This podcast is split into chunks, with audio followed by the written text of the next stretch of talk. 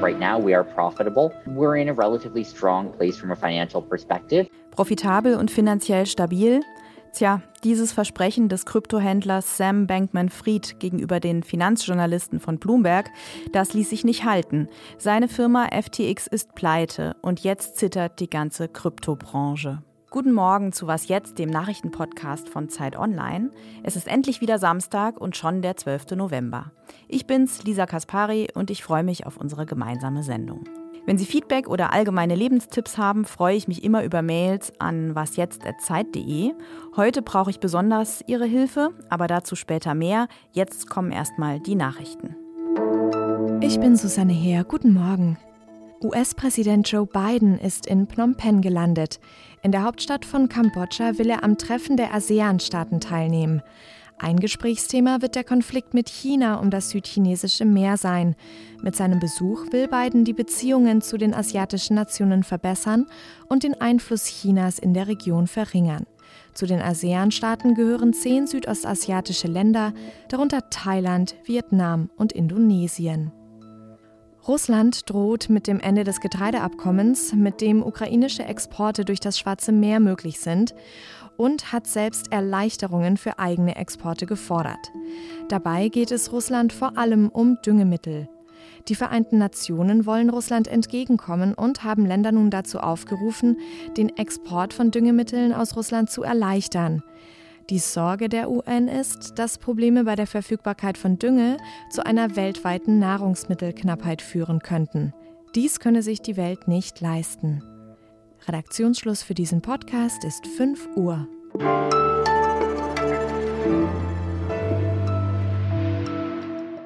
Es klingt wie eine völlig übersteuerte Version des amerikanischen Traums mit anschließendem Mega-Absturz.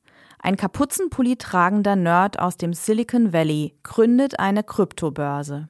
Sein Name ist Sam Bankman-Fried oder kurz SBF. Kurz darauf ist er 16 Milliarden Dollar schwer und dann verpufft sein ganzes Vermögen binnen einer Woche. Am Freitag hat seine Kryptobörse FTX Insolvenz angemeldet, er selbst ist zurückgetreten und das alles bringt die Märkte für digitale Währungen ernsthaft zum Wackeln. Was ist da los? Dazu will ich sprechen mit meinem Kollegen Jan Guldner aus der Zeit Online Wirtschaftsredaktion. Hi Jan. Hallo Lisa. FTX ist einer der wichtigsten Handelsplätze für Kryptowährungen. Jetzt ist auch der Bitcoin abgestürzt. Was bedeutet das für kleine Anleger?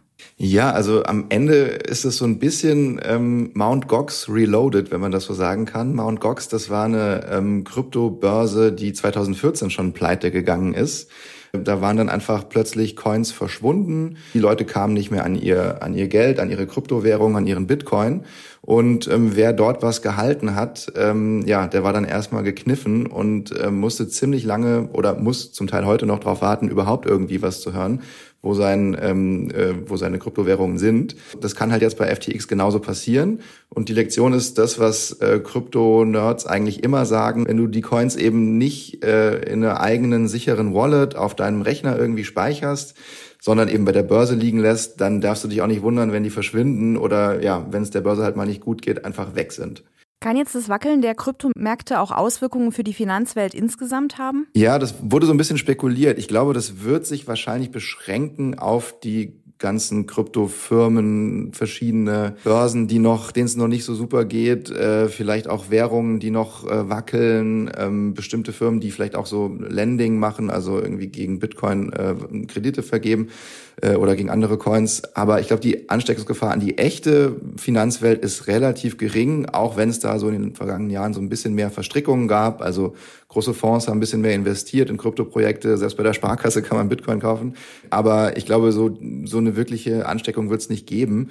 Und interessant war dann auch, dass die Aktienmärkte der realen äh, Unternehmen sozusagen total durch die Decke gegangen sind im Vergleich zu dem, was davor so war. Also DAX, äh, S&P 500, Dow Jones, die großen Indizes sind so stark gestiegen wie lange nicht. Und genau, wer jetzt nicht in Krypto war, kriegt das eigentlich gar nicht mit. Das ist ja interessant, weil Krypto-Fans immer gesagt haben, ihr System ist viel weniger anfällig für Crashes als die herkömmliche Börse, weil das System würde eben von Computern gesteuert. Also ich glaube, das, das Argument, was du nennst, das würden insbesondere jetzt Bitcoiner würden da immer auch noch zu stehen. Also selbst wenn der Preis jetzt abgeschmiert ist, würden die sagen, uns interessiert sowieso nicht der Preis heute, sondern der Preis in, weiß ich nicht, äh, 10, 20 Jahren. Transaktionen funktionieren ja immer noch und ähm, wer seine Coins eben bei sich gelagert hat, der hat die auch immer noch. Ich würde sagen, das Problem sind dann eher die Firmen, die dann so drumherum entstehen und wie im, ja, jetzt bei FTX zum Beispiel auch nicht sonderlich gut geführt sind und Dinge tun, die überhaupt nicht im Interesse ihrer Kundinnen und Kunden sind. Und da könnte man schon sagen, solche Firmen müssten besser reguliert werden. Da müsste man bestimmte Geschäftspraktiken ausschließen und allgemein eben auch mehr Transparenz ähm, einfordern. Danke dir für deine Einschätzung. Danke. Und wer genauer durchblicken will bei dem ganzen Thema FTX, SBF und Krypto, dem empfehle ich die Texte von Jan natürlich und von meinem Kollegen Ijoma Mangold. Links gibt's wie immer in den Show Notes.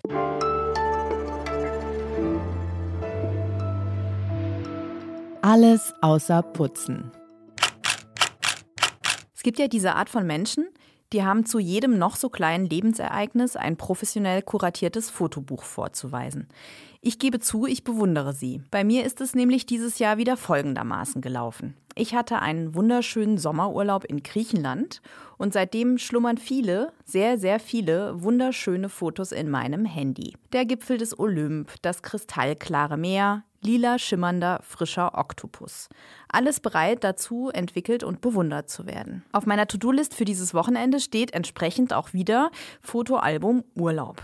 Wie auf der Liste für das vergangene und das vorvergangene Wochenende.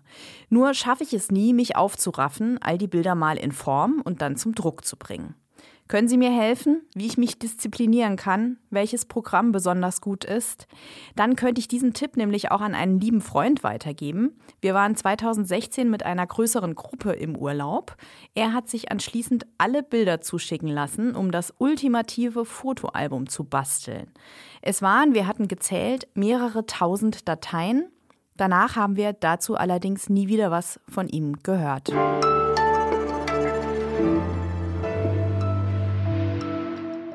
Urlaub in der Ukraine. Das klingt in diesen Tagen irgendwie total schräg. Aber die Ferienzentren und Naherholungsgebiete sind dort gerade gut gebucht, vor allem wenn sie weit weg von der Front sind. Und das hat natürlich einen ernsten Hintergrund. Auch Ukrainerinnen und Ukrainer brauchen mal eine Auszeit, vor allem vom Krieg. Und sie müssen ihre Batterien aufladen. Mein Kollege Christian Foren war wandern in den Karpaten, einer Gebirgskette im Südwesten der Ukraine, an der Grenze zu Rumänien. Hi Christian. Hallo. Du warst im Skiort Bukovel, eine Mischung zwischen Ischgl und St. Moritz, wie du schreibst. Wie ist die Stimmung da? In Bukovel ist es gerade so gewesen vor wenigen Tagen, als ich da war, dass die Skisaison selbst noch nicht begonnen hat, sondern es eher die letzten halbwegs schönen Tage des äh, Herbstes waren. Es gibt dort eine Sommerrodelbahn, wo Eltern mit ihren Kindern runterrodeln, die da vergnügt auch kreischen und unterwegs sind. Man kann mit dem Lift auf den Berg fahren, da oben Kaffee trinken und unten sieht man auch, dass die Hotels, dass die Cafés und Bars, dass die sich äh, neben all der Tristesse trotzdem erwartet wird, dass da viele Leute im Winter kommen und sich eine Auszeit suchen. Man kann auf den Webseiten der Hotels und äh, Restaurants kann man auch Silvester- und Weihnachtsspecials buchen. Also man geht in Bukovel wohl schon davon aus, dass Menschen kommen im Winter. Du schreibst, die Ukrainerinnen und Ukrainer, die du getroffen hast, nennen es War-Life-Balance.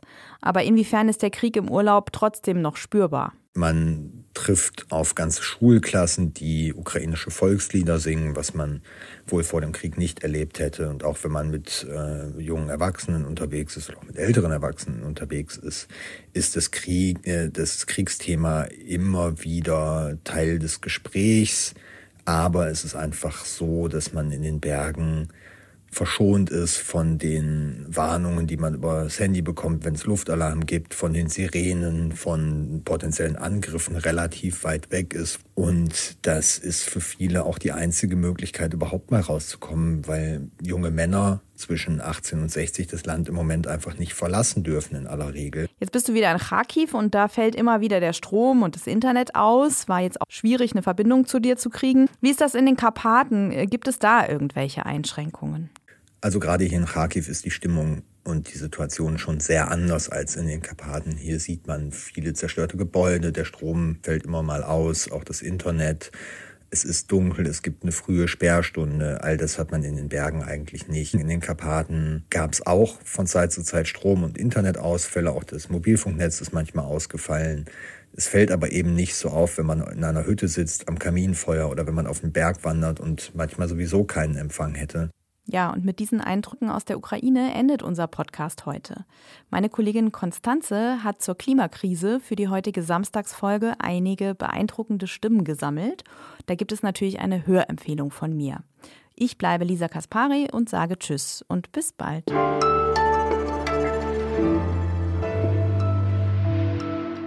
Jan, hast du selbst Krypto? Äh, ich habe da selbst mal ein kleines bisschen reingesteckt, allerdings äh, so wenig, dass ich es äh, dann aus Angst wieder verkauft habe, als es total runterging und bin dann leider jetzt nur noch mit so ein paar, paar Euro involviert.